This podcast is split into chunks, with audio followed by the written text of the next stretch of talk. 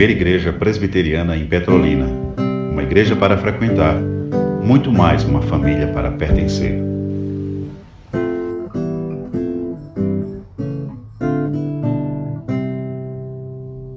Amém, amém.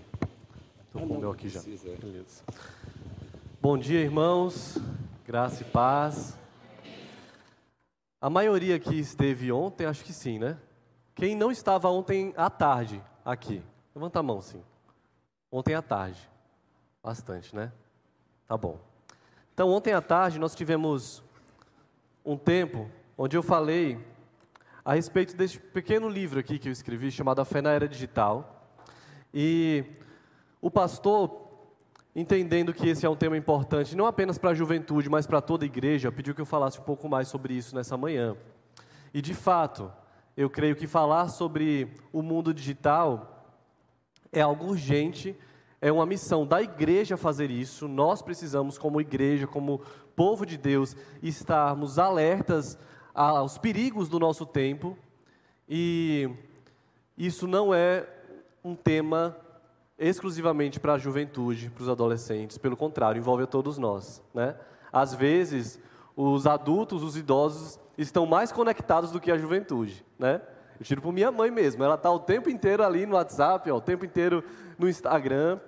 Então, todos nós precisamos ouvir sobre esse tema e até aqueles que não têm rede social nenhuma precisa abrir os olhos e conhecer o que tem acontecido na nossa geração, né? De que forma as tentações têm chegado até nós? Quais são as ferramentas utilizadas pelo inimigo para roubar o nosso tempo, a nossa atenção, a nossa vida com Deus? E ontem à tarde eu falei sobre uma grande guerra espiritual que acontece, por mais estranho que seja para nós presbiterianos falar sobre guerra espiritual, mas eu enfatizei de que essa guerra existe, que nós não escolhemos se queremos encarar essa guerra ou não. A partir do momento que somos salvos, nós entramos nesse campo de batalha como soldados de Cristo e precisamos conhecer as estratégias do inimigo e combatê-las, não pela nossa força, mas pela força do nosso Senhor, que já venceu essa guerra por nós. Amém? Então agora eu quero desenvolver mais sobre esse tema, te levar a refletir com base no Salmo 1. E daqui a pouco eu vou te explicar o que é que o Salmo 1 tem a ver com era digital, com o tema que nós iremos abordar aqui. Abra sua Bíblia, livro de Salmos, capítulo 1.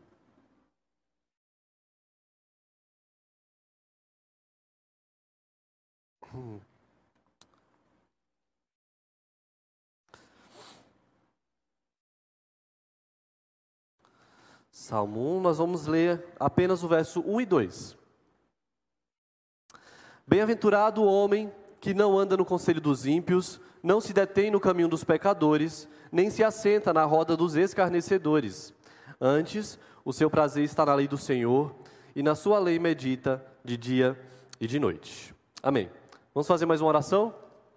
Senhor Jesus, obrigado pela tua palavra que foi lida, Pai. Pedimos que nesse momento o Senhor tire as distrações, que nós possamos estar atentos e entender aquilo que o Senhor quer falar conosco nessa manhã, Pai. Muito obrigado pela tua palavra que é viva e eficaz, que nos exorta, que nos desafia, mas também nos encoraja e nos motiva a viver uma vida que te agrade, Senhor. Faça isso nessa manhã em nome de Jesus. Amém. Pode passar o slide. O pastor falou muito sobre discipulado aqui nessa manhã, né? E eu realmente acho que todos nós, acho não, tenho certeza, todos nós estamos sendo discipulados em todo o tempo. Você pode escolher ser discipulado pelas coisas do reino, e você está aqui fazendo isso, né? Como o pastor mesmo falou, as músicas que nós cantamos, os textos que nós lemos, as orações que nós fazemos aqui pelas pessoas, pelos nossos líderes, pelos homens levantados por Deus, tudo isso está nos ensinando algo, nos ensinando a cultura da honra, nos ensinando a cultura de louvar a Deus, de engrandecer o nome do Senhor, de separar um dia na nossa semana para cultuar a Ele. Então, tudo isso são ensinamentos. Nós estamos sendo moldados, discipulados, mas não sobre como um homem acha que nós devemos nos comportar. nós estamos sendo ensinados e discipulados como Deus deseja que seja a nossa vida e a nossa conduta. Mas, em contrapartida, nós também podemos ser discipulados sem perceber por outras coisas, alheias a essa vida religiosa de igreja, né? Nós podemos estar sendo discipulados por grupos de WhatsApp, por influenciadores digitais. Podemos estar absorvendo uma cosmovisão, que é uma visão de mundo de ímpios. E por isso esse salmo tem tudo a ver com o que eu quero te falar nessa manhã. Porque aqui está uma receita de ser, de como ser bem-aventurado. O que seria ser bem-aventurado? Quem pode me dizer? Hã? Ser feliz. Como ser feliz? Ele começa aqui o salmo falando assim, ó: Bem-aventurado o homem que não anda. Então, primeiro ele come, começa a falar assim, ó: Se você deseja ser feliz, você precisa fugir dessas coisas. Então ele traz aqui três figuras. Primeiro, feliz é aquele que não anda no conselho dos ímpios. Quem são os ímpios?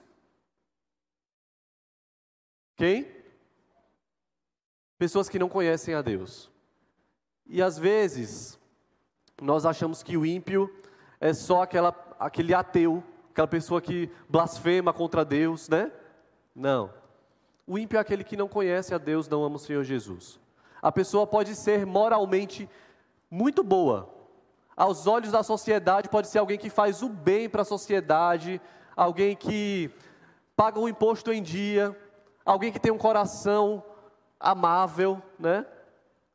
Mas, se ela não conhece o Senhor Jesus, não anda nos caminhos do Senhor, não confessa o Senhor Jesus como seu Salvador, essa pessoa é ímpia, né?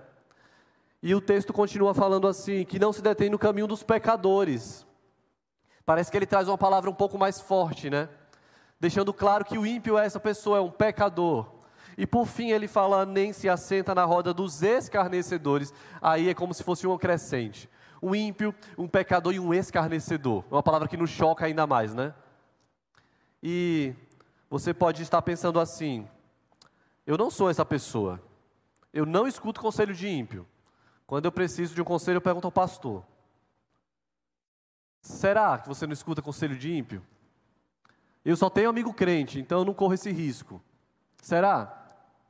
Eu não assento na roda dos escarnecedores, porque eu não ando em bar. Né? Essa é a primeira imagem que vem na nossa cabeça. Uma roda de escarnecedor é um barzinho, um monte de gente tomando cerveja e falando besteira, né? Mas será que é isso simplesmente a roda dos escarnecedores? Observe que essas figuras, essas pessoas, o ímpio, o pecador, o escarnecedor, pode nos discipular, pode transformar a nossa visão e a nossa perspectiva da sociedade sem percebermos. Sem perceber, você pode estar ouvindo o conselho desses ímpios, pode estar andando no caminho dos pecadores e se assentando na roda dos escarnecedores. Que Deus nos livre disso. E se você perceber essa manhã que tem trilhado esse caminho, é hora de recalcular a rota. O Senhor está te alertando, tome cuidado, porque essas coisas podem aparecer diante de nós fisicamente, mas nós podemos nos assentar na roda dos escarnecedores digitalmente. Como? Daqui a pouquinho eu vou te responder isso. Pode passar. Nós sabemos que as redes sociais causam um estrago de diversas formas, né? Muitos estudos apontam como o uso do celular, o uso da tecnologia, tem deixado a nossa geração mais ansiosa, mais depressiva, mais impaciente. Muitos estudos têm mostrado como o, a luz azul da tela, né, faz mal aos nossos olhos. Então, tem pesquisadores, tem pessoas o tempo inteiro fazendo estudos a respeito do uso da tecnologia e dos celulares. Mas eu não quero falar com você nessa manhã sobre esse problema, e sim sobre o problema espiritual que o uso das redes sociais tem causado em nós. Esse problema espiritual, infelizmente, não temos muitos estudos, não temos muitos dados, muitas informações, mas nós temos visto na vida da igreja, no dia a dia, nos aconselhamentos, na caminhada, como o celular tem destruído a vida espiritual de muitas pessoas. E se nós temos como nosso bem mais precioso o nosso Senhor Jesus, é isso que nós precisamos zelar. Tudo que nos impede, tudo que nos atrapalha na nossa vida com Deus, é isso que nós precisamos estar atentos e combater, né? Pode passar. Pode passar também. Ali é uma das soluções, né, que os jovens têm encontrado. Já que pode voltar então, já que eu estou falando disso, volta aí um pouquinho. já que o celular me atrapalha, o que eu vou fazer? Vou voltar no tempo, comprar um tijolão da Nokia, né? E só jogar o jogo da cobrinha lá. E está resolvido meus problemas, né? Mas isso não resolve o problema, irmãos, porque, como eu falei ontem, o problema está no nosso coração. Você pode excluir todas as suas redes sociais, pode virar um, um monge, se isolar num, num, num monte, longe de tudo e de todos, achando que vai viver uma vida santa, mas se você não tratar o pecado do seu coração, de nada adianta, né? Por isso, eu defendo que nós, como igreja, como povo de Deus, podemos e devemos estar presentes no mundo digital, porque quando o Senhor Jesus orou pelos seus discípulos, ele falou assim: Pai, não peço que os tire do mundo, mas que os livre do mal. Então Jesus sabia que os discípulos precisavam estar no mundo, cumprindo um papel no mundo, mas com a proteção do Senhor, os livrando do mal. Então você não nasceu nessa geração por acaso. Você não está na era digital por acaso. Você tem um papel a cumprir aqui. Agora, ou você entende isso e influencia nas redes sociais, se torna sal e luz ali, ou o oposto irá acontecer. Você será engolido e será influenciado pelas armadilhas do nosso tempo. Agora sim, pode passar. Então o salmista traz essas três figuras. Ele fala sobre o conselho dos ímpios, sobre o caminho dos pecadores e sobre a roda dos escarnecedores. Pode passar. Quero começar falando com vocês sobre o conselho dos ímpios. E hoje, uma das publicidades mais caras que existem, não sei se temos publicitários aqui, mas vocês irão concordar comigo. Se antigamente um anúncio no intervalo do Jornal Nacional era algo extremamente caro para um produto, para uma empresa, né, para um produto ser anunciado. Hoje existem influenciadores digitais, os antigos blogueiros, né, hoje são os influenciadores digitais que cobram milhões para anunciar um produto, uma marca, para divulgar ah, algum lançamento. Por que eles cobram tão caro? Já parou para pensar? Porque uma pessoa que tem tantos seguidores nas redes sociais cobra um valor tão alto para anunciar um produto? Sabe por quê? Quem sabe responder? O alcance da pessoa. O que mais? Ela fala com muita gente, né? ela tem um alcance grande. Mas só isso? Hã? A influência. Porque eu posso ser muito influente e falar com uma pessoa, influenciar essa pessoa, ou eu posso ter um alcance muito grande e ter uma influência muito grande nesse alcance. Então ele sabe que se ele divulgar aquele produto, as pessoas vão comprar. Sabe por quê? Porque ele exerce um poder de influência com aquela audiência, com aquele alcance que ele tem. E isso não se dá apenas para vender um produto. A influência desse, o próprio nome já diz, né, influenciador digital, não está apenas em oferecer coisas para as pessoas comprarem, mas ele influencia a forma como o outro enxerga o mundo. Ele influencia como o outro se comporta, como o outro trata as pessoas, como o outro responde aos, aos questionamentos, aos conflitos. Nós estamos sendo discipulados por essas pessoas e talvez sem perceber estamos ouvindo conselho de ímpio. Conselhos de pessoas que não amam ao Senhor Jesus, que não têm a Bíblia como sua regra de fé e prática. E aí tem gente crente entrando na caixinha de perguntas de um influenciador para pedir conselho romântico, de namoro. E aí? O que, que a gente faz, né? Você acha mesmo que dali vai vir coisa boa? Você acha mesmo que alguém que não conhece a Deus vai dizer assim: olha, se guarde até o casamento, busque a pureza sexual, ame ao Senhor Jesus? Você espera que ele fale isso para você? E por que você está ouvindo o conselho de um ímpio? E você não precisa entrar na caixinha de perguntas dele, digitar e fazer essa pergunta para ouvir esse conselho. Você pode só acompanhar os stories dele todo dia. Todo dia ouvir alguma coisa. Todo dia consumir alguma coisa. E isso vai te moldar. Sua mente vai sendo moldada. Mas não apenas os influenciadores, pode passar. Nós estamos ouvindo conselhos através de muitas coisas. Através das músicas, dos, das postagens de uma vida perfeita, daquelas fotos photoshopadas que nós, que nós vemos. Ao estudar sobre esse tema, eu observei no Spotify qual é o top 10 das músicas mais ouvidas no nosso país. Irmãos, eu não tive coragem de colocar isso no slide para te mostrar. Porque o nome das músicas já diz muito sobre como anda a nossa sociedade. São músicas que o próprio Spotify coloca uma letrinha E, de explícito. Nessas músicas existe conteúdo imoral. E o Spotify tá já está te avisando isso. No nosso top 10, várias músicas estão com essa letra E. Aqui, nessa canção, nessa letra, existe imoralidade explicitamente. E são as músicas mais ouvidas. E você acha que está tudo bem com a nossa juventude? Se você parar para observar quais são os maiores canais do YouTube do Brasil, você também terá uma surpresa.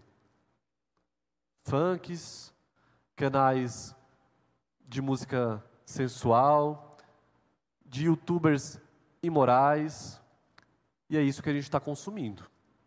É isso que as pessoas estão ouvindo. É isso que você está permitindo entrar dentro da sua casa, no seu carro, e aí nós chegamos a um extremo, que é ver, ali tem a figura de uma criança que nos choca, né? Mas esse é o retrato da realidade. As crianças dançando músicas sensuais e a gente está achando graça. Olha que bonitinho, né? Até filmando.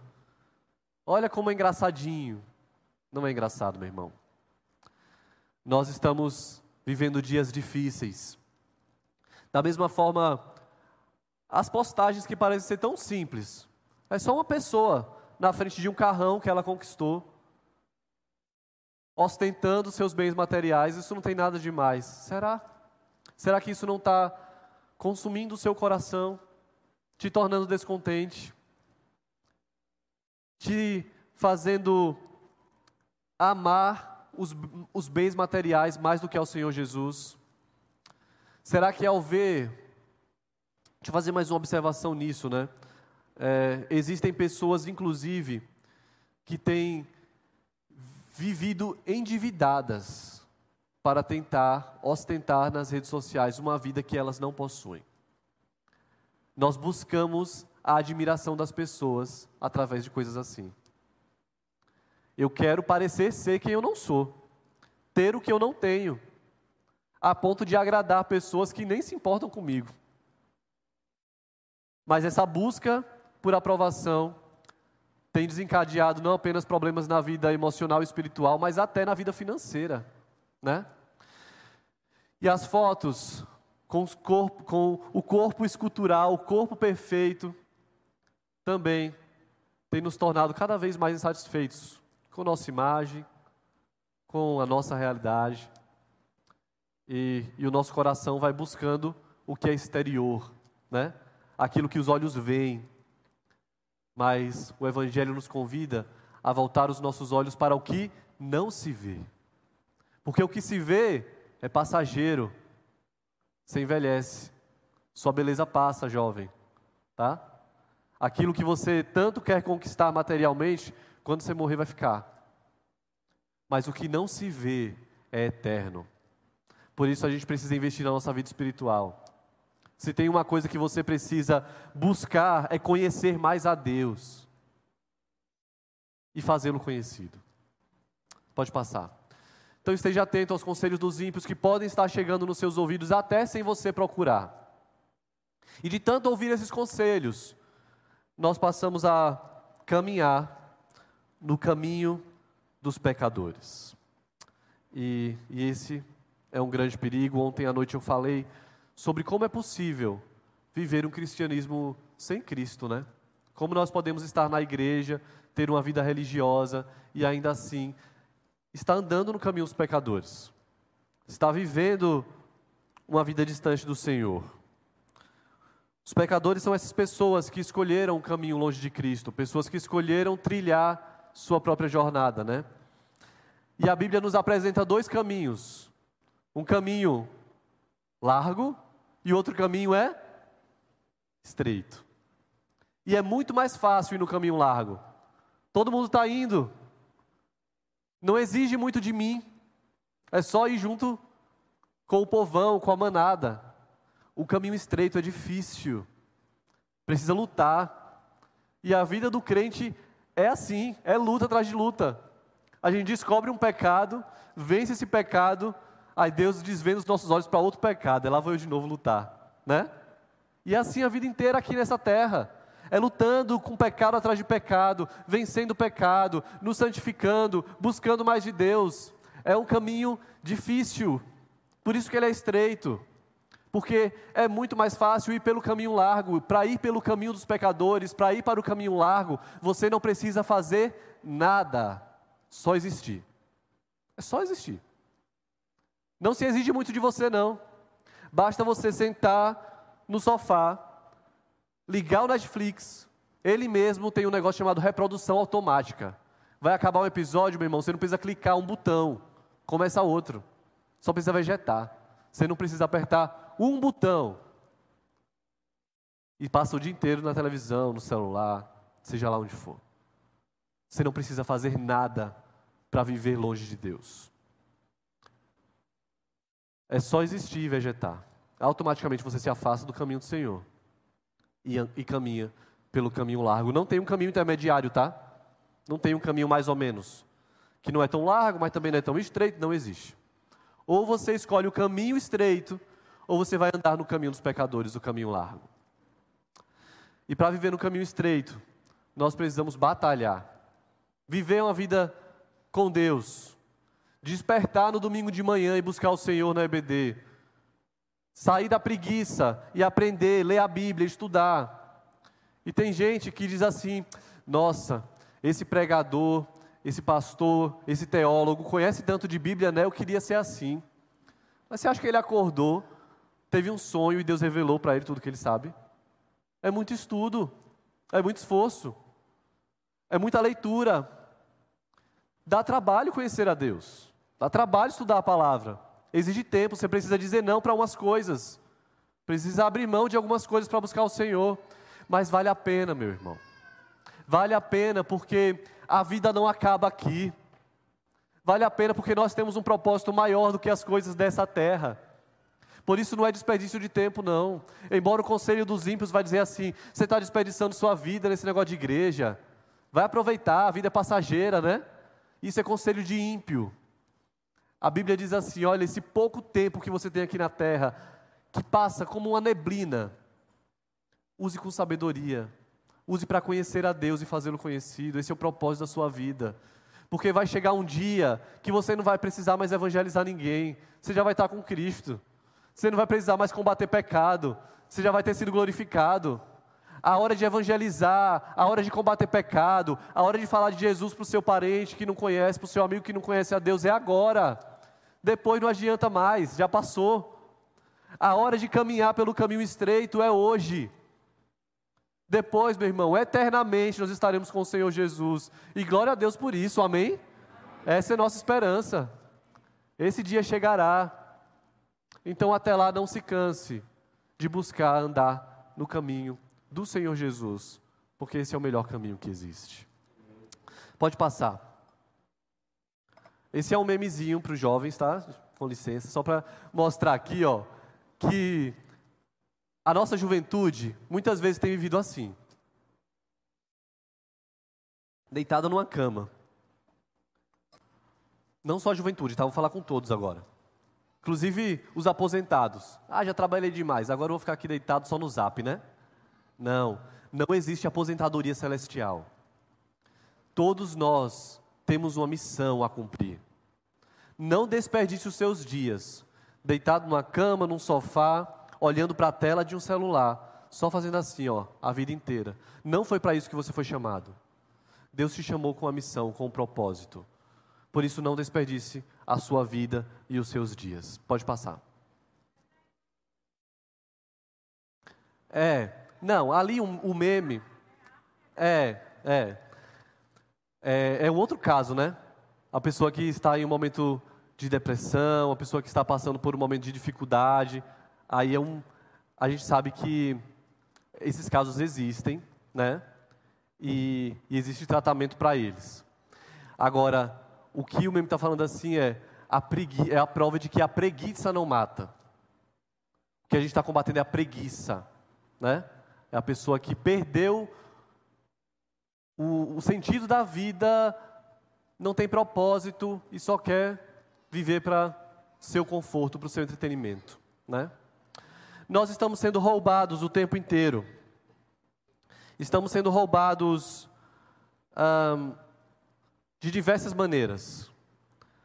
Se você não tem tempo para Deus, para a vida devocional, então estão roubando o seu tempo.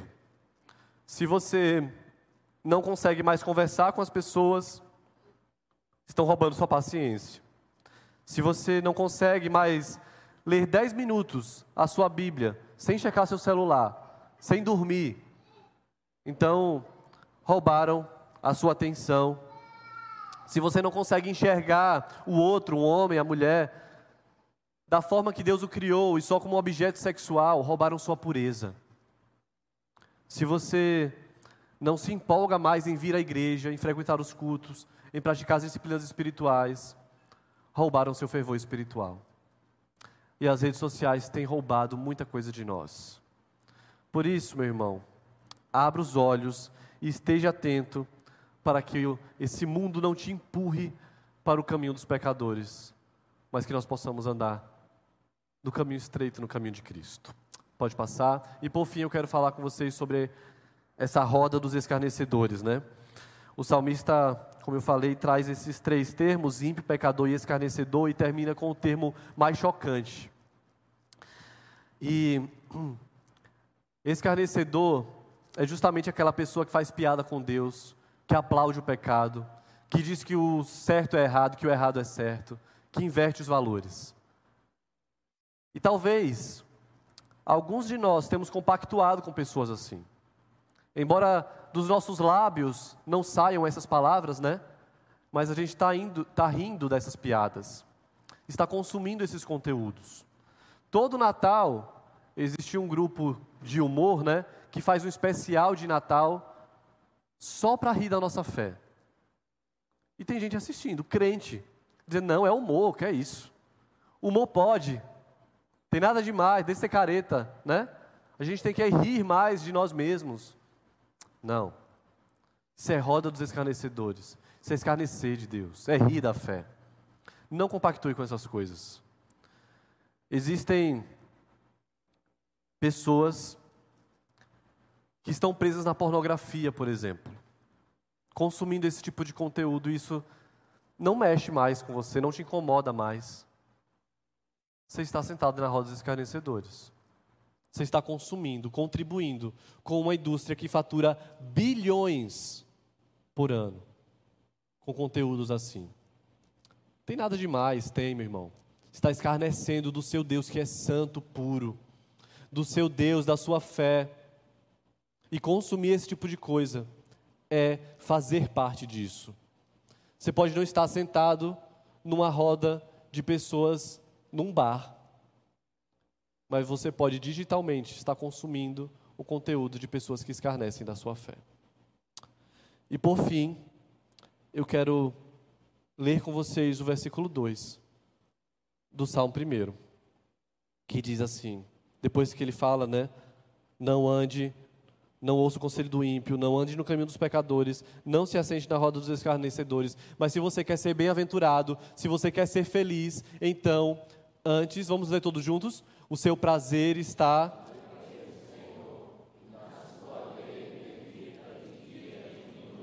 Esse é o segredo para ser bem-aventurado. Esse é o segredo para vencer os desafios da era digital. É amar mais o Senhor. E se ama a Deus, lendo a sua lei, lendo a sua palavra, meditando, tendo tempo para Ele, É assim que nosso coração deixa de ser influenciado e moldado pelas coisas desse mundo e passa a ser moldado pelas coisas espirituais. É isso que Paulo diz: tudo aquilo que for bom, tudo aquilo que for lícito, tudo aquilo que for puro, que for amável, que for de boa fama, seja isso que ocupe o vosso pensamento. Mas às vezes nós temos lido esse versículo ao contrário, e o que está ocupando o nosso pensamento é tudo que é mal, tudo que é impuro, tudo que desagrada a Deus, e a nossa mente ficar cheia desse tipo de coisa, e você diz: Ah, eu não tenho mais prazer na lei de Deus. Claro que não tem, porque você se ocupou e encheu a sua cabeça com coisas contrárias a isso.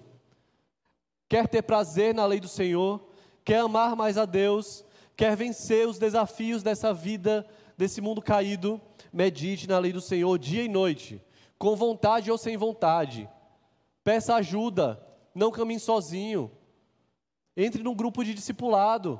Chame um irmão para ler a Bíblia junto uma vez por semana, para orar uma vez por dia. Crie um grupo de, de estudo para ler um livro. Dá um jeito, meu irmão. Recursos tem.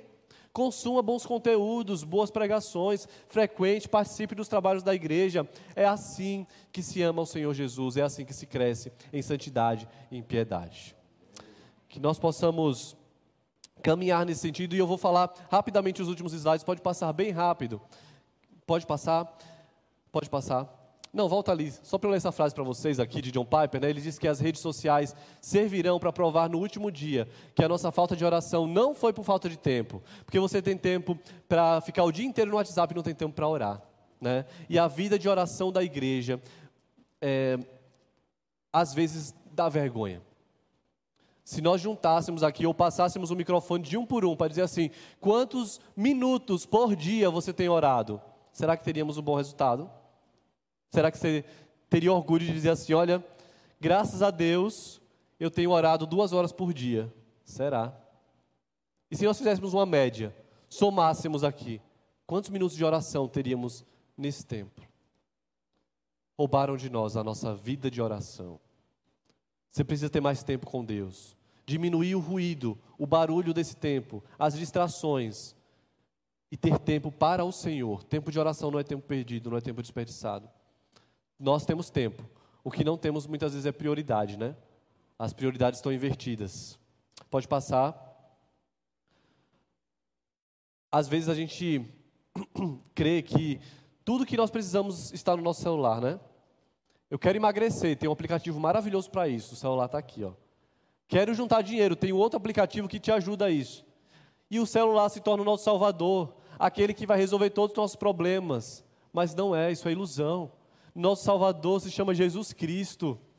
Não foi o Mark Zuckerberg que morreu numa cruz por você, meu irmão. Foi Jesus. Ele é o nosso salvador. Pode passar. E se você, depois de ouvir tudo isso, se sente constrangido com seu relacionamento com seu celular, com a sua vida até aqui, talvez é um crente, mas se deixou levar por essas coisas sem perceber. A boa notícia do Evangelho é que existe perdão e graça para os nossos fracassos virtuais. Existe recomeço, existe graça e misericórdia. É tempo de recalcular a rota, mudar os hábitos, estabelecer novos hábitos na sua vida ao acordar, ao dormir e ter um relacionamento mais saudável com esse aparelho. Pode passar? É possível, eu realmente creio que é possível nutrir um relacionamento saudável com a internet com as redes sociais. Pode passar. Mas, não ache que sozinho, trancado no seu quarto, você vai vencer essas batalhas. Você precisa pedir ajuda. Você precisa reconhecer a sua necessidade de Cristo, do outro, porque Deus nos fez assim, seres relacionais. Tem uma música da nossa infância, né? Que diz assim: Eu preciso de você, você precisa de mim. E nós precisamos de Cristo até o fim. Então não viva a vida cristã sozinho, nós precisamos uns dos outros. Ser suporte na vida do outro e o outro precisa ser suporte na minha vida. Caminhar junto como família da fé. E essa é a beleza do Evangelho. Chama, Deus chama para si um povo. E juntos nós iremos vencer as armadilhas do nosso tempo. Pode passar? Seja grato a Deus, irmão, porque você veio até aqui nessa manhã. Ele desvendou seus olhos e te alertou para algo que talvez estivesse complicando sua vida espiritual, minando sua vida de oração, tirando seu prazer na lei do Senhor. Mas nessa manhã o Senhor está te dizendo assim: olha, meu filho, é isso aqui que eu quero falar para você.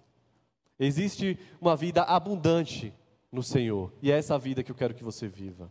Né? Então seja grato a Deus por nos alertar enquanto é tempo e não nos deixar cegos em nossos próprios pecados. Né? Pode passar? É isso aí.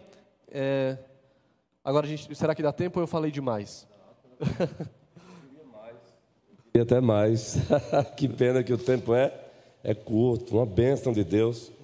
Uma bênção de Deus. Já pensei em você, coraçãozinho. Faz aí, vai, faz daí, vai. Isso. tu vais responder a primeira pergunta dela. Tá bom, com prazer. Ela gosta, e eu entendi a sua pergunta, e o pastor Marcos já percebeu. É um coraçãozão pastoral. Ele vai responder a sua pergunta. Agora preste bem atenção. Eu quero fazer um pedido carinhoso. Faça uma pergunta. Porque às vezes o, o, o amado irmão ou irmã pede o microfone, não é para fazer a pergunta, não, é para responder perguntas que ainda não foram feitas. Tá bom assim? Posso contar com vocês? Vão fazer perguntas. Então, completa aqui o coraçãozinho comigo. Oh, maravilha. Então, quem vai responder é o pastor? Marcos. Aí eu pego o microfone e eu começo a dar aula novamente para os irmãos. Não, faça perguntas. Por favor, vamos explorar esse pastor precioso. Eu falei para ele ontem, eu, uso essa expressão sempre, pastor Marcos, fique tranquilo. Mas minha, amor à primeira vista, fraternalmente Amém. falando, meu irmão. Amém. Em nome de Cristo. Amém. É só o começo da nossa amizade. Amém. Vai, meu amorzinho, faz a pergunta. Ela está quase chorando aqui, eu sei disso. É, meu nome é Mônica. Oi, Mônica. É um prazer Prazer. Tê-lo, um prazer poder ouvir tudo isso, vindo de uma pessoa tão jovem. Amém. É, agradeço a Deus por Ele estar te usando. Amém. E a questão dos escarnecedores, né, que foi falado, realmente quando se lê, se pensa numa, numa roda, né, uhum. de bebedice, de é. farra, de algias. E, no entanto, esse meio dos escarnecedores pode ser nosso trabalho. Uhum. Né? Porque tudo que o senhor falou aí, eu não sei se o senhor vai concordar, é um problema silencioso esse meio digital. Uhum. Né? E a importância, eu quero que o senhor fale um pouquinho só da importância de nos aproximarmos de Deus. Quando em Efésios diz que é, se sujeitai-vos, portanto, a Deus, mas resiste ao diabo e ele fugirá de vós. Uhum. Sim. Porque uma vez nos aproximando de Deus, nos tornamos, é, e o Senhor pode confirmar isso, uhum. é, nos tornamos, passamos a sentir a Sua presença. Sim. Porque temo, tememos muitas vezes uma câmara e não percebemos, né, que é também um meio digital. É. Não percebemos a presença de Deus. É. E me fale só um pouquinho desse sujeitar, portanto, a Deus uhum. nesse meio do contexto que o senhor está falando. Sim. É, vou fazer um parênteses sobre essa questão. Né? Talvez vocês também tenham pensado nisso, que no, o trabalho é um ambiente tóxico, né? difícil de lidar, você lida com pessoas ímpias o tempo inteiro. E o problema da roda dos esclarecedores está em se sentar com essas pessoas e compactuar com aquilo que elas têm feito. Não em você estar nesse ambiente, porque senão a gente só poderia viver num ambiente de igreja, né? Mas Deus te chamou e te colocou onde você está, não foi por acaso. No seu trabalho, na sua faculdade, na sua escola, onde você está inserido, na sua família, não é por acaso, você tem um papel para cumprir ali, né? Então, ao se deparar com essa roda, você pode ser sal e luz, não se assentar com ela e fazer parte daquilo, né? E sobre o que você falou, irmã, de, de buscar essa ao Senhor, né? Ontem nós falamos muito sobre isso com os jovens a respeito desse, desse, dessa batalha espiritual e não se vence essa batalha sem preparo. Não adianta você ir para uma guerra sem armadura, né? É, é, é perder na certa. O soldado, ao ir para a guerra, ele se prepara ele é, é, veste a armadura que é justamente essa figura que, que a Bíblia nos apresenta, né? uma armadura espiritual. E isso se dá através do estudo da palavra de Deus. Né? É, tem uma tem uma frase bem bem conhecida assim entre o povo crente, né, de que ler a Bíblia é como se você estivesse afiando o machado, né? Você está se preparando para a guerra, para a luta. Então, para que você tenha sucesso lá fora, dessa porta para fora, você precisa ter é, o machado bem afiado, conhecer o seu Deus, estar pronto para responder os questionamentos, as perguntas, a, a, a, os,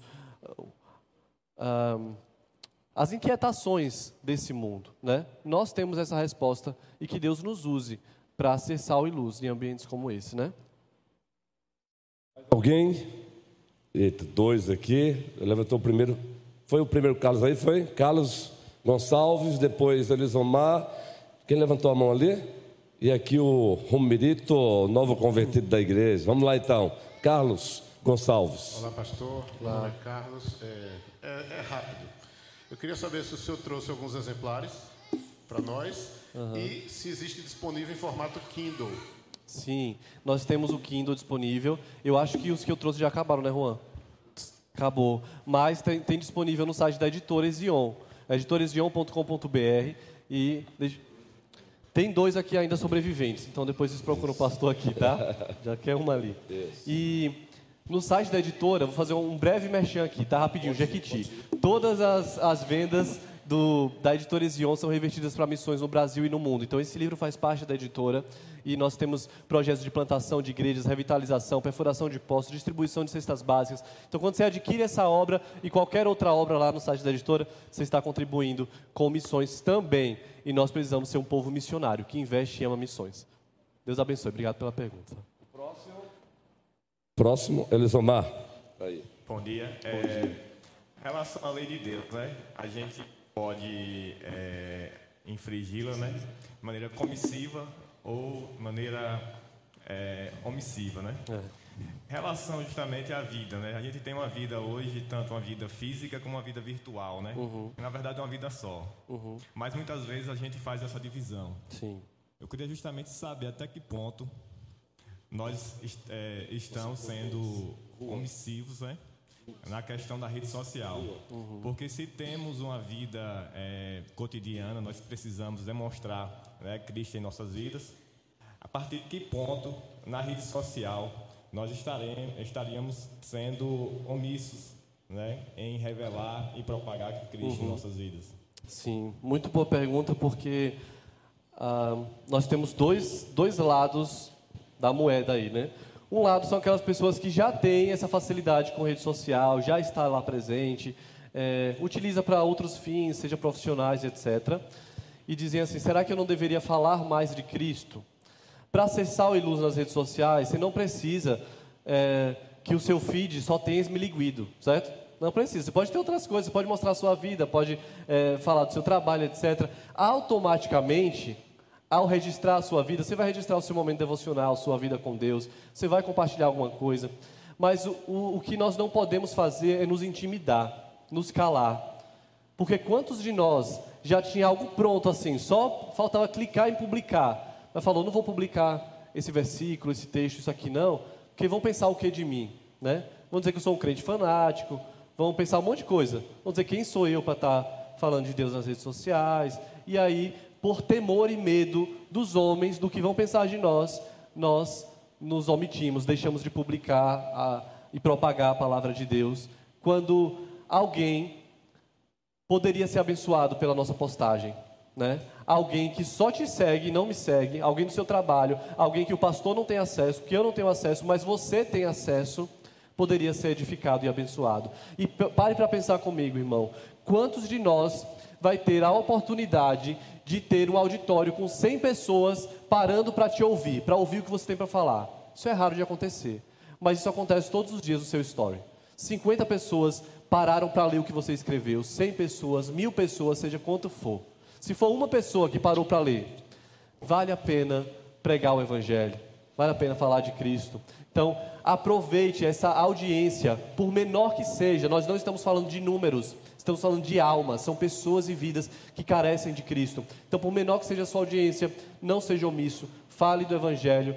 É, não precisa fazer isso né, de uma forma massiva e, de uma forma é, é, que que não seja natural, né? Mas não, não se cale, fale de Cristo. O próximo. O próximo, pode falar, queridão. Opa. Então, bom, sabemos que muitos têm manipulado a fé evangélica dizendo que sozinhos somos a igreja, né? E que fizeram da fé uma cruz ortopédica que se adequa ao que você deseja. Então, como devemos combater esse falso evangelho que vem crescendo a cada dia mais, tanto no meio digital quanto nas igrejas? Sim. Ah, isso acontece de diversas maneiras, não apenas com a nossa fé, mas com a nossa vida como um todo. A internet é personalizada para que a gente se sinta confortável e se sinta bem. Se você pesquisar hoje cafeteira no Google, amanhã vai aparecer um monte de cafeteira para você, um monte de cafeteria, um monte de coisa te indicando, porque nós vivemos nesse mundo personalizado para nós, para atender os nossos desejos, os nossos anseios. Você sabia que a capa do filme da Netflix que aparece para você é diferente da que aparece para mim? Porque o algoritmo sabe o tipo de filme que eu gosto. Se eu gosto de um filme mais de humor, ainda que seja um drama, a capa vai estar mais colorida, mais bonita para eu clicar. E é sempre assim. A internet é personalizada, o algoritmo funciona o tempo inteiro para que eu me sinta bem e agradado ali.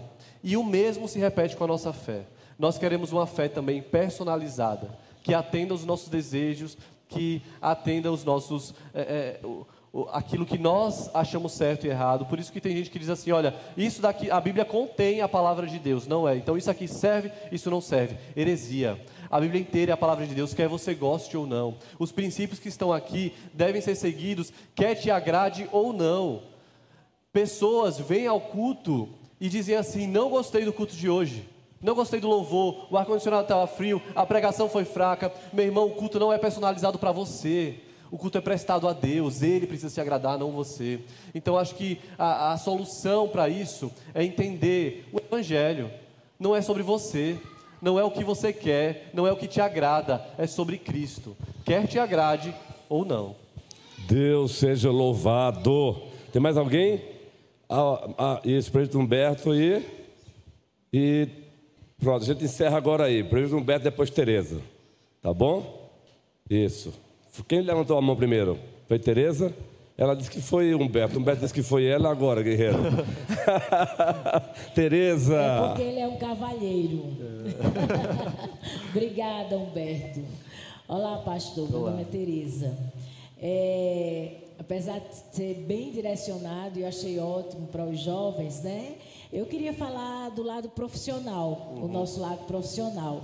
Eu já li uma vez uma regrinha no Instagram, como você se comportar bem no Instagram profissional. Então, uhum. você. E uma das coisas que me chamou a atenção é dizer: você não pode falar sobre política e religião. É. Eu discordo, não é nem a pergunta se pode ou não, porque eu já tenho é, isso é, resolvido na é. minha cabeça. Sou bem resolvido com, quanto a isso parafraseando Raquel.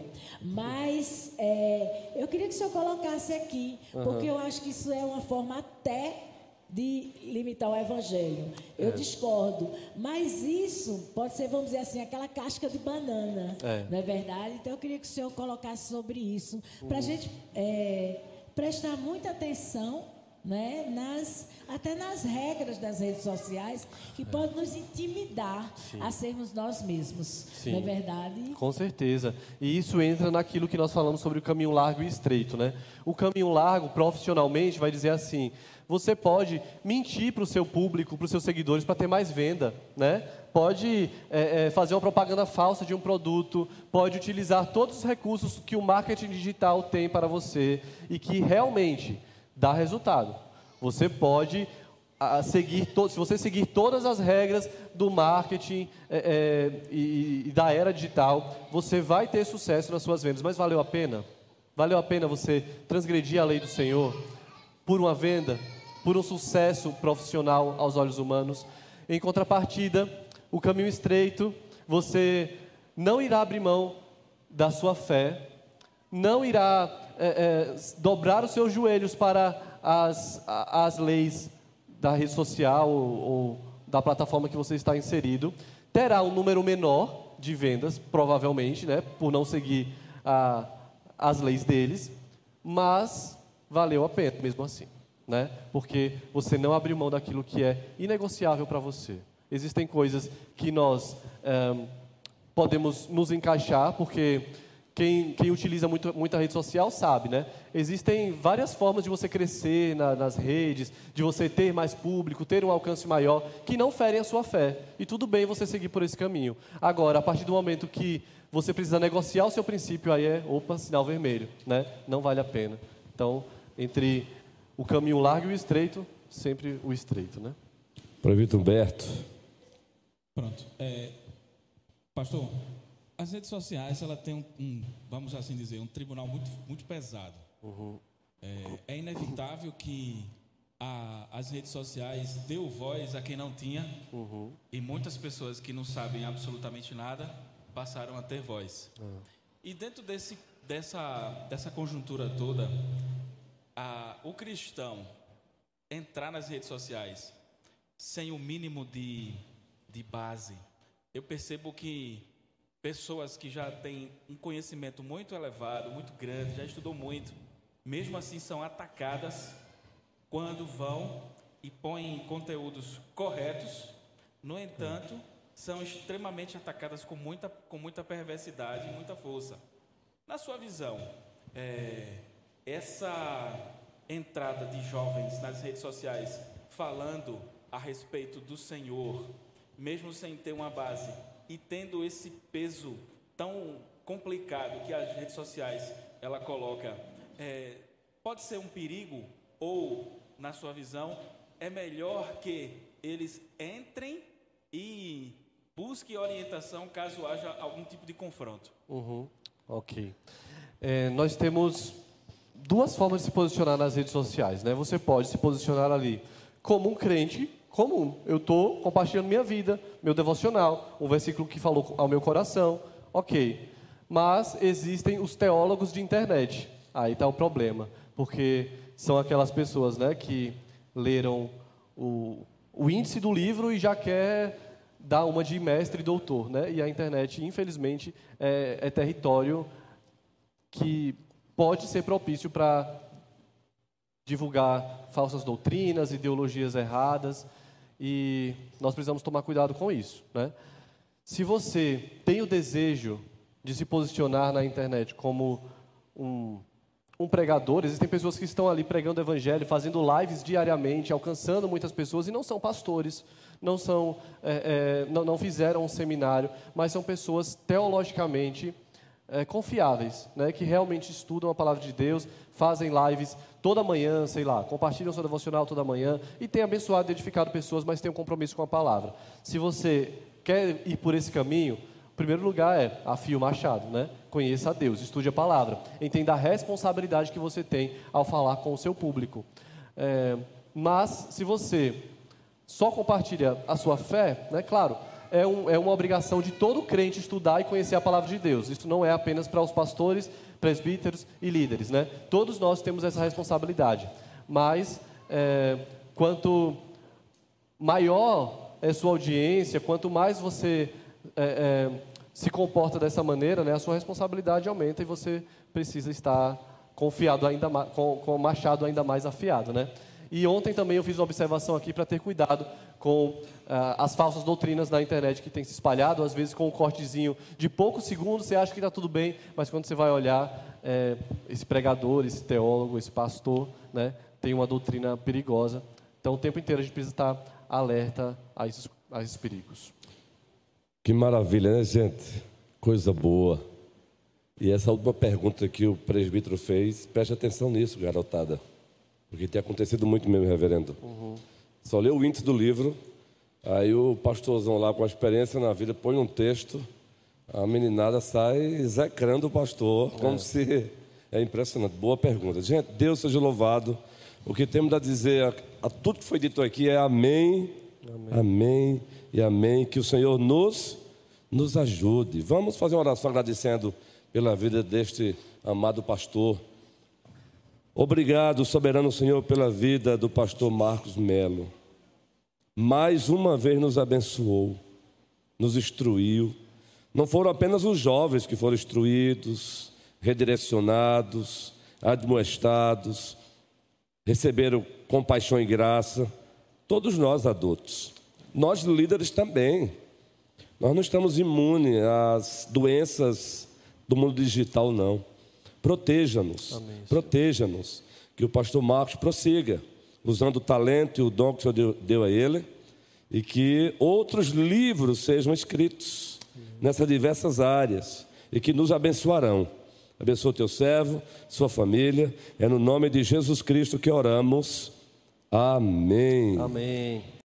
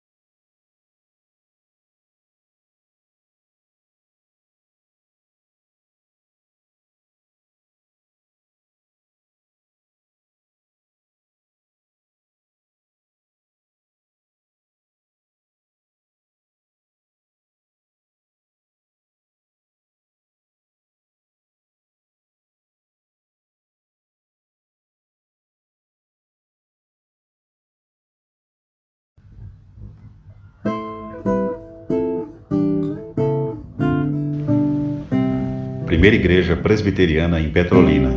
Uma igreja para frequentar, muito mais uma família para pertencer.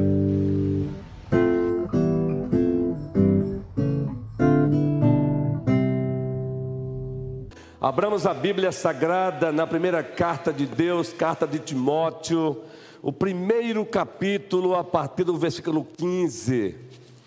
E a nossa lição é a lição 8 Querido, nós usamos a revista apenas como baliza, nós não nos deixamos é, que ela nos trave, que ela seja uma camisa de força para nós, tá bom? Ela é apenas uma baliza, apenas um roteiro.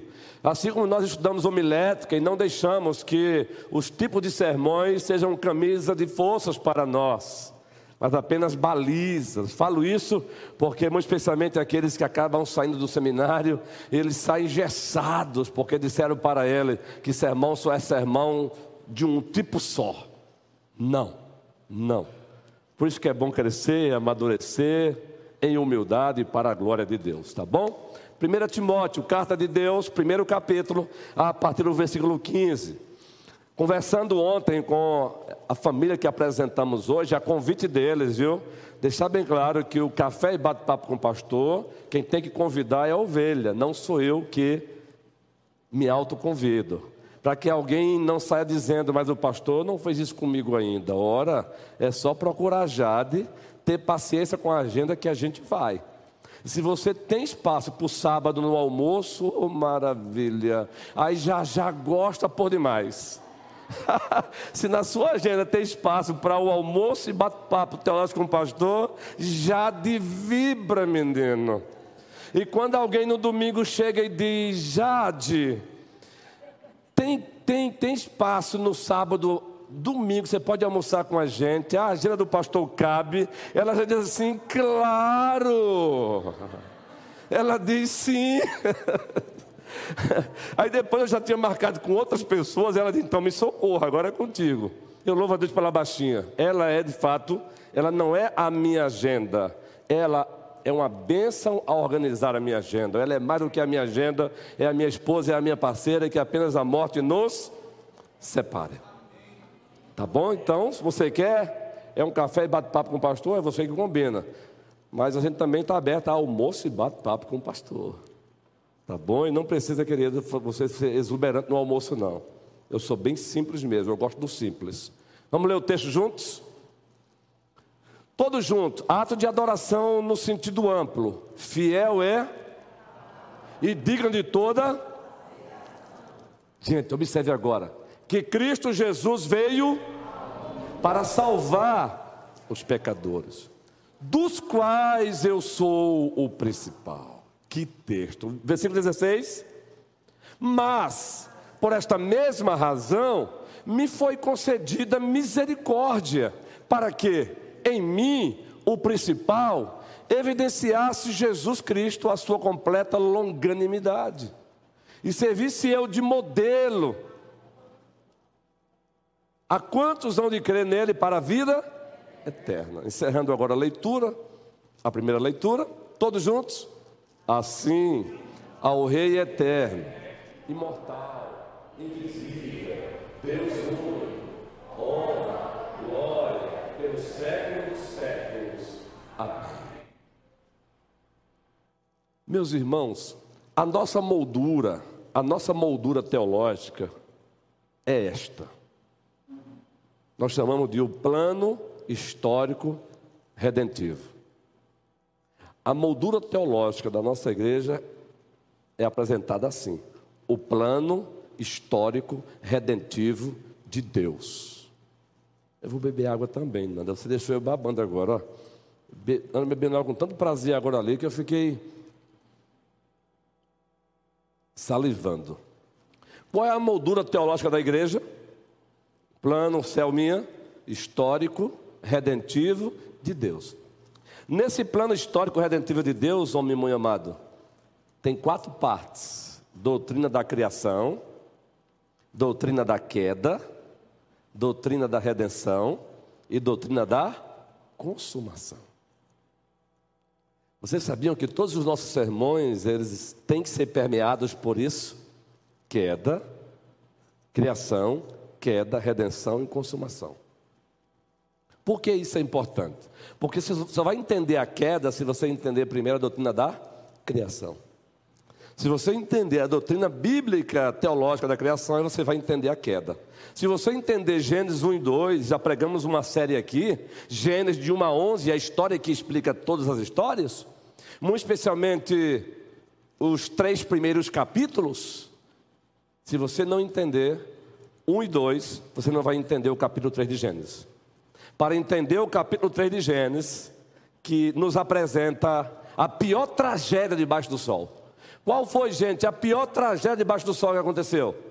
A pior tragédia que já aconteceu debaixo do sol, usando a linguagem do sábio Salomão, o pregador, lá de Eclesiastes. Qual foi, Leia? Você não está sozinha, não, viu? Você sabe o que eu estou dizendo. Nós estamos contigo, em nome de Cristo. Qual foi a pior tragédia que aconteceu debaixo do sol? A queda do homem, o pecado, gente. Não tem uma tragédia pior do que essa, não. Queridos, o que está acontecendo ali no Oriente Médio ali, é aquela a guerra que legítima que Israel está fazendo. Se Israel não fizer o que eles fazem, o Hamas, queridos, não quer diálogo, o Hamas querem a, a eliminação de Israel.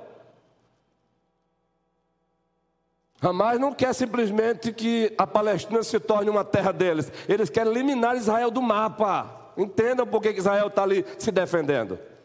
Não é uma guerra contra os palestinos, é uma guerra contra o terrorismo. Mas isso aí, pertinho da queda, isso é consequência da pior tragédia debaixo do sol.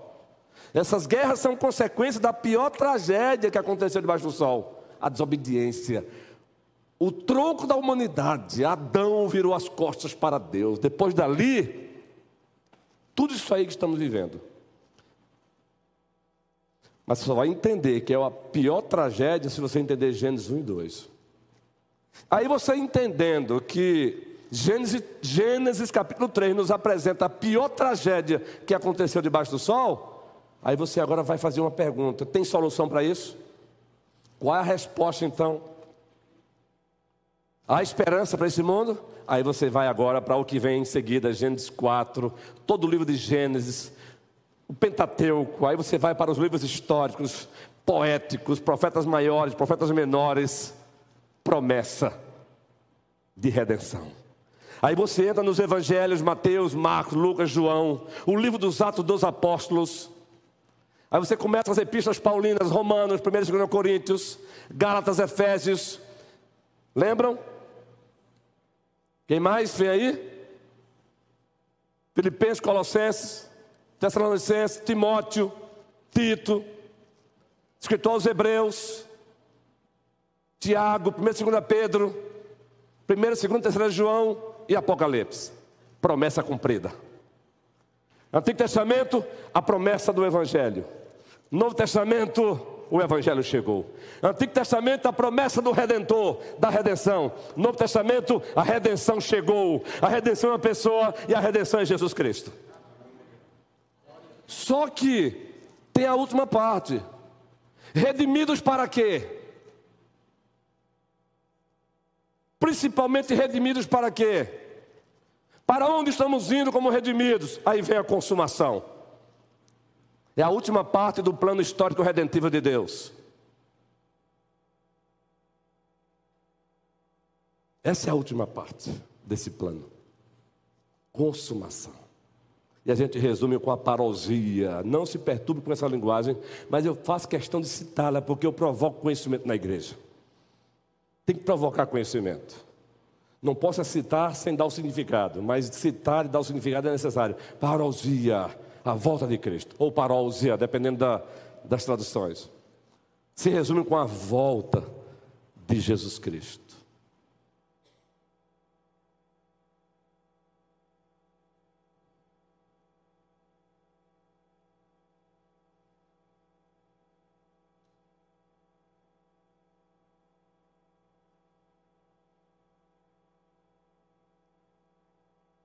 ele voltará. Jesus Cristo voltará. Consumação. Consumação. Por que é importante recapitular isso? Porque o mundo pós-queda está perguntando: tem solução para isso? O mundo continua perguntando: tem solução para isso?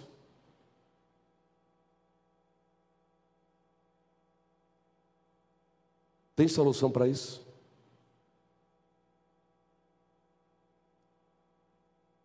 Só que algumas respostas têm sido dadas a esse mundo.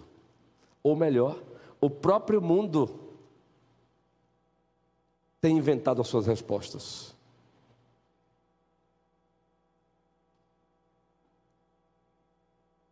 O próprio mundo tem inventado as suas respostas. Deus é contigo, mulher de Deus. Estamos juntos. Após a queda, o próprio mundo já começou a inventar uma, a criar uma resposta para a queda. Gênesis capítulo 3, vamos lá? Começa a ler. Depois da queda, o próprio Adão ousa dar uma resposta ao seu problema mas foi uma resposta antropocêntrica, humanista. Uma resposta focada no homem. Estão entendendo?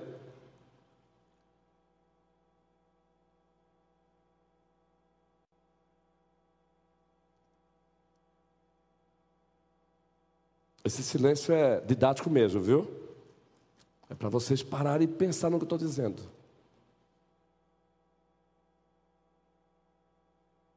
O próprio mundo tem procurado soluções para ele mesmo. Mas já começou com o próprio Adão depois da queda. Gênesis 3 aberto? Põe a Gênesis 3 aí, por favor. Sonoplastia abençoada. Gênesis 3.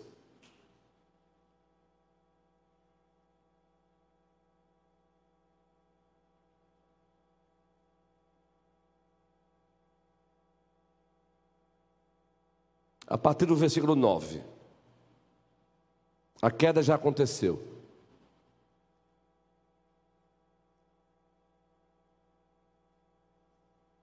E agora o Deus que intervém, o Deus que é, o Deus que intervém e o Deus que se revela entra em ação. Vamos ler juntos?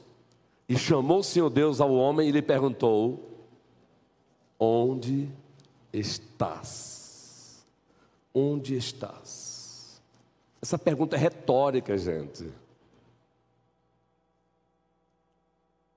Aí tem uma teologia herética chamada teologia teísmo aberto.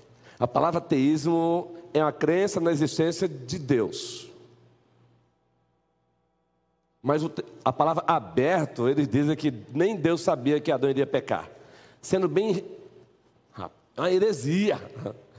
Os teólogos do teísmo aberto dizem que nem Deus sabia que Adão iria pecar. Que Deus é esse? Como confiar num Deus desse?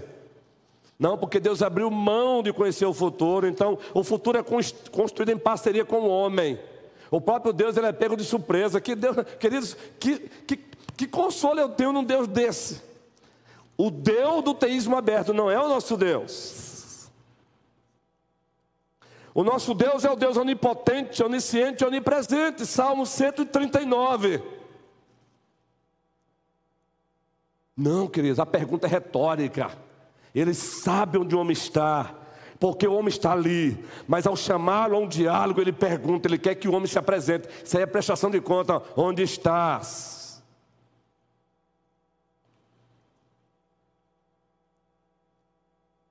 Agora o homem responde: Ouvi a tua, e porque estava, veja, tive medo, consequência da queda. Leia o Catecismo Maior, um dos nossos manuais de doutrina.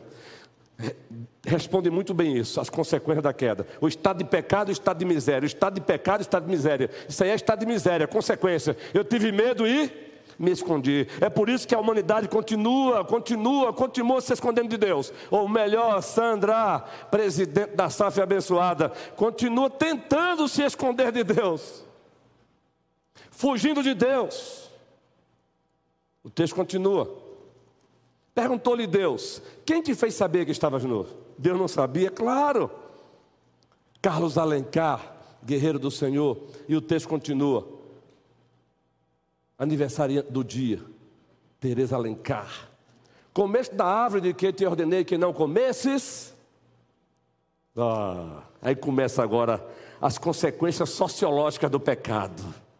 O desagregamento o homem que havia, olha, o homem que em Gênesis 2 olhou para a mulher e fez um poema: Esta é osso dos meus ossos, carne da minha carne, será chamada varoa porque do varão ela foi tomada. Poema. Ele olha para Eva, lê na, com, na perspectiva de Deus, ele enxerga o belo na perspectiva de Deus. Essa é osso dos meus ossos, carne da minha carne, será chamada varoa porque do varão foi tomada.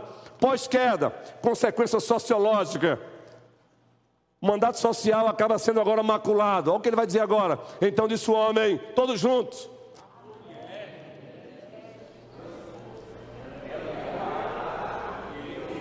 Meus irmãos, Adão culpou, primeiramente, Deus, guerreiro. Ana, Adão culpou. Eu errei teu nome, não, né, Ana? Errei, não. Eu me assustei. Será que eu errei? O tanto tempo Ana está aqui, eu errei.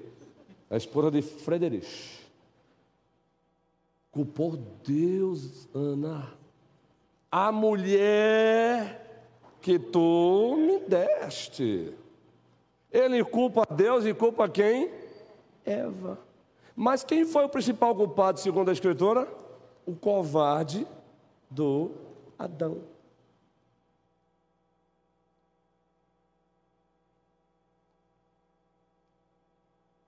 Disse o Senhor Deus à mulher: Que é isso que fizeste? A mulher também é culpada, viu?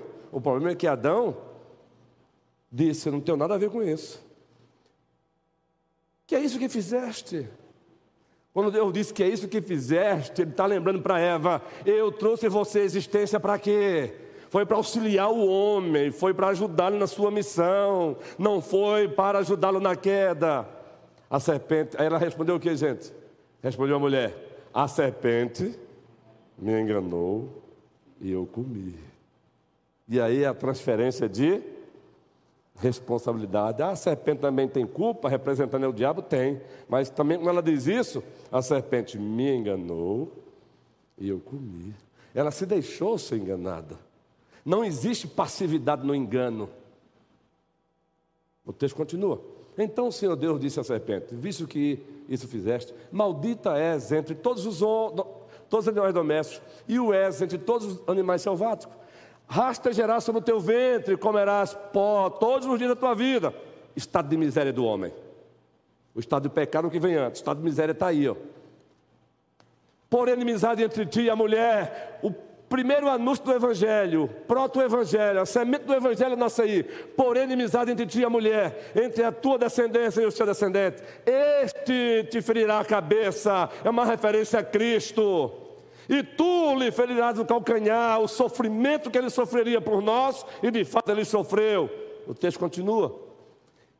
E a mulher disse: Multiplicarei sobre modo o sofrimento da tua gravidez, em meio de dor e darás à luz filhos, e o teu desejo será para o teu marido e ele te governará.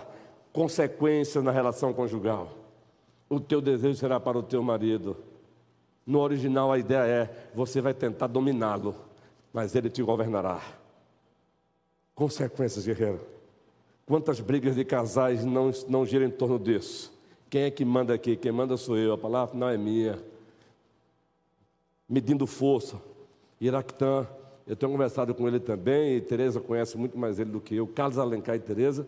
Eu tenho batido um feedback com ele aí sobre a quinta-feira e domingo, feito um feedback, e vai abençoar a igreja aqui no sábado, na sexta e no sábado, seminário para a família. Eu penso que ele vai abordar um pouquinho isso aí também.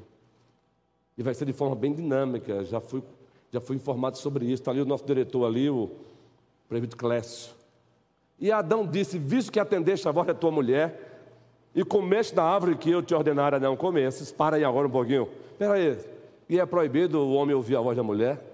Não. Deus colocou-a do seu lado para ser auxiliadora. Ele deveria ouvi-la. Então qual é o problema? Por que, que Deus? Não é porque ouviste a voz da tua mulher. É porque quando a voz da mulher entrou, entrou, foi de encontro à voz de Deus, aí não era para ouvir, não. Quem ama seu pai e sua mãe mais do que a mim, não é digno de mim. Quem ama seu filho ou sua filha mais do que a mim, não é digno de mim, é nesse sentido. Porque ouviste a voz de tua mulher, quer dizer, outras palavras, é: tu amaste mais a tua mulher do que a mim. Eu já falei aqui. Todos os dias, nós declaramos com nossas ações a quem amamos mais. Todos os dias nós declaramos com as nossas ações a quem amamos mais. Não basta olhar para Eva lá, não, viu? O texto continua, porque o, o, ponto não é esse, mas eu preciso dar uma caminhada. Esse é o famoso que nós chamamos sermão panorâmico no texto. Sermão panorâmico. Veja como a homilética é vasta, né? Então, quando eu vejo alguém é, querendo dar aula de homilética para mim e, e, dizendo, é isso, sermão só é se for assim, aí eu dou, olho assim e diz, uhum, uhum. Hum, hum. Ó, já fizeram até um, um, meme aí com o Diácono Luciano. Bota a foto lá ele. Quem tem esse meme aí do Diácono Luciano? Eu agora vou usar esse meme também. Porque quem é humilde não chega dizendo é só assim, pergunta. Eu preciso aprender. Eu acho. E não é assim. Até quem pergunta tem que saber perguntar com humildade, não é, Vitória Albuquerque? Prossiga o texto. Maldita é a terra por tua causa, em fadigas obterás dela o sustento durante todos os dias da tua vida. Vamos lá agora. Ela produzirá também cardos e abrolhos, e tu comerás erva do campo. No suor do rosto comerás o teu pão, até que tornes a terra, pois dela foste formada, porque tu és pó e ao pó tornarás. Eu não quero exaustar os irmãos, não, está na hora. Vamos lá. E deu o homem o nome de Eva, a sua mulher, por ser a mãe de todos os seres humanos. Consigo o texto, guerreiro?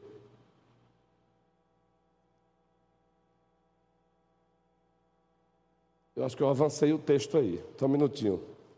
O texto que eu quero, especificamente, eu avancei, viu? Deixa eu só procurar aqui, para não poder perder mais tempo. Versículo 7, então volte, versículo 7. Para não caminhar mais, eu quero o versículo 7. Volte aí, por favor. Vamos lá juntos. Abriram-se então os olhos de ambos e percebendo que estavam nus, grifa aí na sua Bíblia, cozeram folhas de figueiras e fizeram cintas para si. Essa foi a resposta que Adão procurou dar ao seu problemão. Ele mesmo cozeu, eles mesmos cozeram folhas de figueiras e se vestiram. Eles não buscaram em Deus. Deus os chamou porque Deus tinha a solução para eles. Mas não, eles fizeram o quê? Cozeram folha de figueira e fizeram cintas para si. Começa aí. Começa aí o mundo procurando a solução pelos seus problemas fora de Deus, distante de Deus, sem Deus, e não tem solução fora do Criador do céu e da terra. Não tem solução fora do Pai, do Filho e do Espírito Santo. Não tem solução fora do Evangelho. Não tem. Agora, adiante, para aquele mesmo texto que saímos dele, por favor, Venâncio. O mesmo texto que saímos dele. Por gentileza, homem de Deus.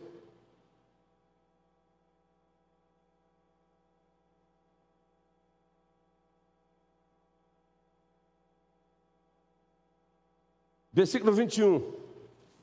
Versículo 21. Não, é, por favor, guerreiro, é Gênesis capítulo 3. Perdão, a falha foi minha na comunicação. Você não tem culpa nenhuma. Capítulo 3, versículo 21. Vamos ler juntos agora?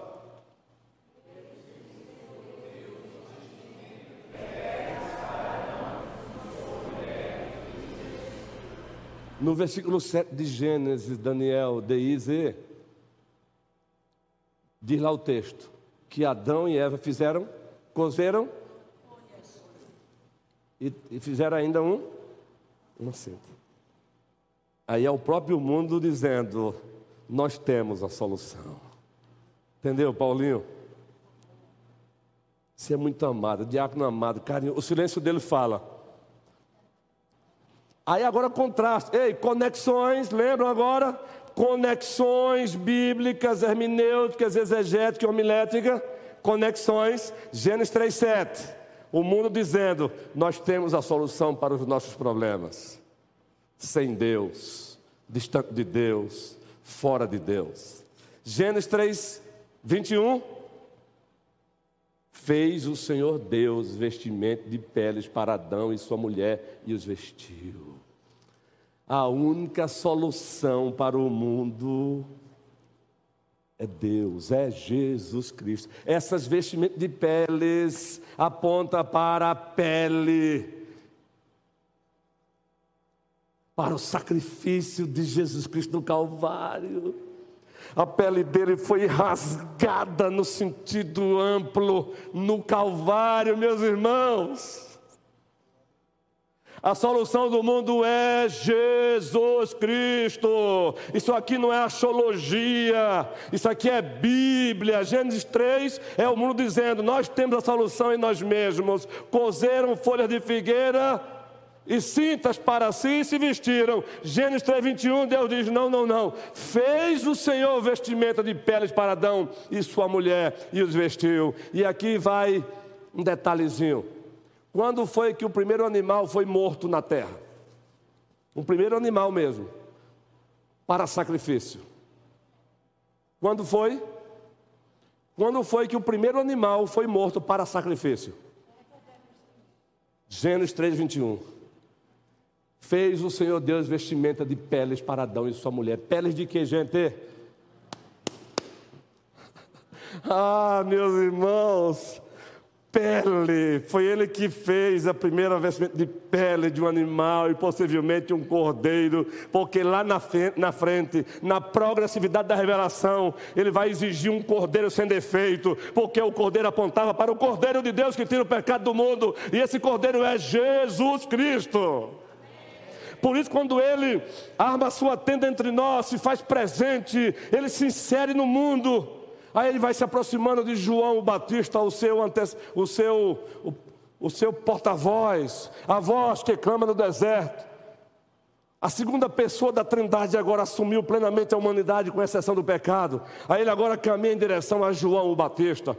E ao caminhar em direção a João o Batista, o que João o Batista diz, gente? Sinara, Sinara, Sinara, ei, gente, mulherada, vocês sabem disso. Sinara conhece o Antigo Testamento, viu? Conhece Bíblia. Saf, Sandra, aqui acolá, explora, meu amorzinho manda brasa.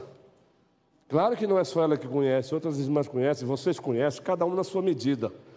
Senão eu vou sair ali fora, ali vão me pegar. Carinhosamente. O que foi que João Batista disse? Ju, Paulo. Paulo, né, Paulo? Nós temos um outro Paulo aqui, guerreiro. Presbítero Paulo Pacheco ali, ó. Isso foi que João Batista disse. Eis o Cordeiro de Deus que tira o pecado do mundo. Aleluia! Eis o Cordeiro de Deus que tira o pecado do mundo. Conexões bíblicas, hermenêuticas, exegética e homilética. Você sai de Gênesis e vai para o Evangelho de Deus. Segundo o apóstolo João, encontra conexão, conexão do plano histórico redentivo de Deus. Eis o Cordeiro de Deus que tira o pecado do mundo. E nós só estamos aqui nesta manhã de domingo porque o Cordeiro de Deus, de fato, ele se deixou ser pendurado no madeiro. Ele gritou: Eli, Eli, lama sabachthani. Deus meu, Deus meu, por que me desamparaste? Ele assumiu o teu lugar, o meu lugar, o nosso lugar. E por isso estamos aqui. E logo, logo chegaremos ali, no novo céu e na nova terra. E diante dele, o Cordeiro de Deus, nos encontraremos. Parte 1 da lição termina aqui. Eu não quero exaustar a igreja.